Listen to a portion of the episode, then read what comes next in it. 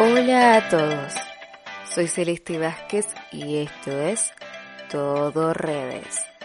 Este podcast se trata, ya saben, de la importancia que tienen las redes sociales en nuestras vidas, ya que muchas veces las redes son fuente permanente de información.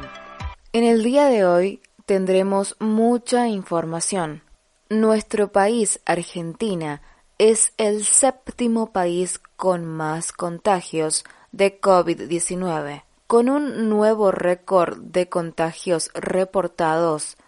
Llegó a 840.915 infectados y desplazó a Perú del séptimo lugar el día 7 de octubre en ese momento. Es entre las naciones con más personas alcanzadas por el virus.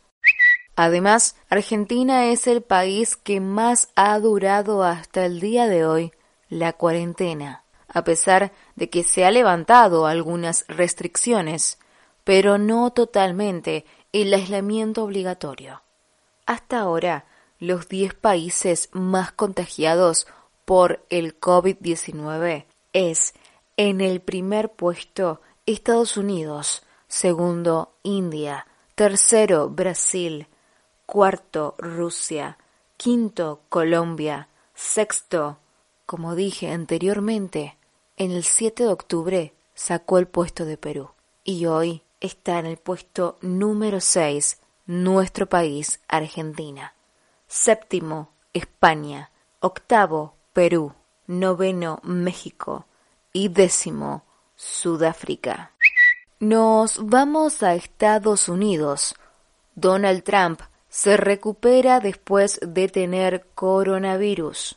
El presidente no muestra síntomas y sigue progresando extremadamente bien, tras anunciar el pasado viernes que había dado positivo por COVID, informaron fuentes oficiales. Esta mañana el equipo médico del presidente lo visitó en la residencia ejecutiva. Pasó una noche de descanso en casa y hoy no muestra síntomas, informó el médico del mandatario en un memorando divulgado por la Casa Blanca. Trump ya había anunciado este martes vía Twitter que se sentía muy bien y esperaba con ansias enfrentarse en un segundo debate con el candidato presidencial demócrata, el ex vicepresidente Joe Biden.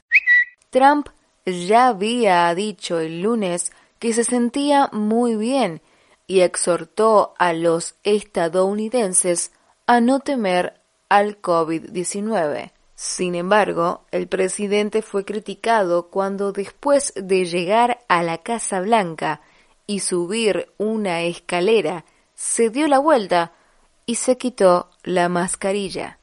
Algunos comentaristas sugirieron que Trump quizás estuviera estimulado por un tratamiento con esteroides que recibió en el hospital.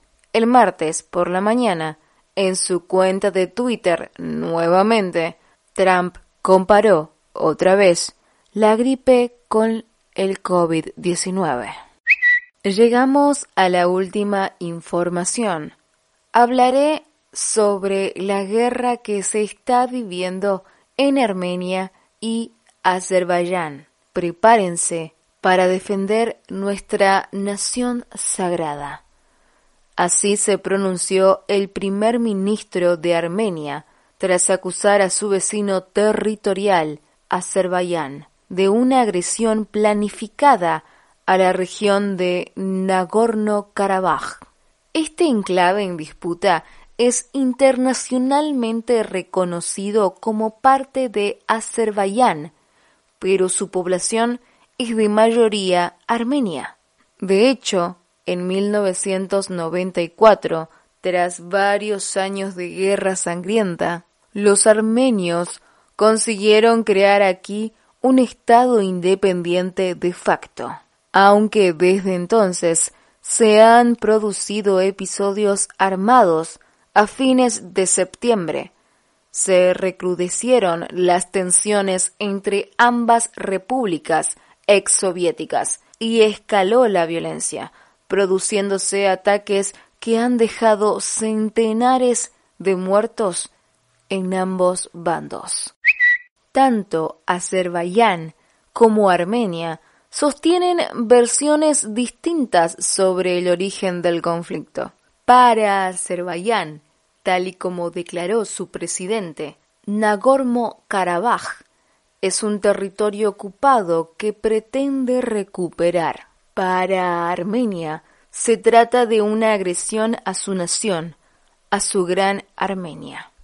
Una postura que podría englobarse dentro de una corriente política conocida como irredentismo, una creencia que asume como suyos aquellos territorios considerados propios por razones étnicas, culturales o históricas que se encuentran dentro de las fronteras de otra nación, aunque en este caso el irredentismo va más allá de la disputa entre Armenia y Azerbaiyán y lo que uno y otro considere como suyo.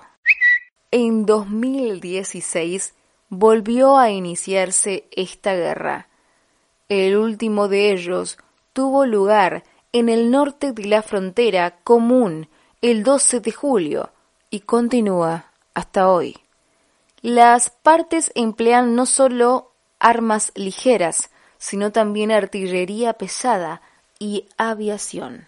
Oficialmente, estos enfrentamientos, que ya han sido condenados por la comunidad internacional, han causado más de varios muertos en ambos lados. Esto ha sido todo por hoy en todo redes. Seguime en mis redes sociales, mi página de Facebook Celeste Vázquez y mi Instagram Celeste Vázquez. La última E dos veces.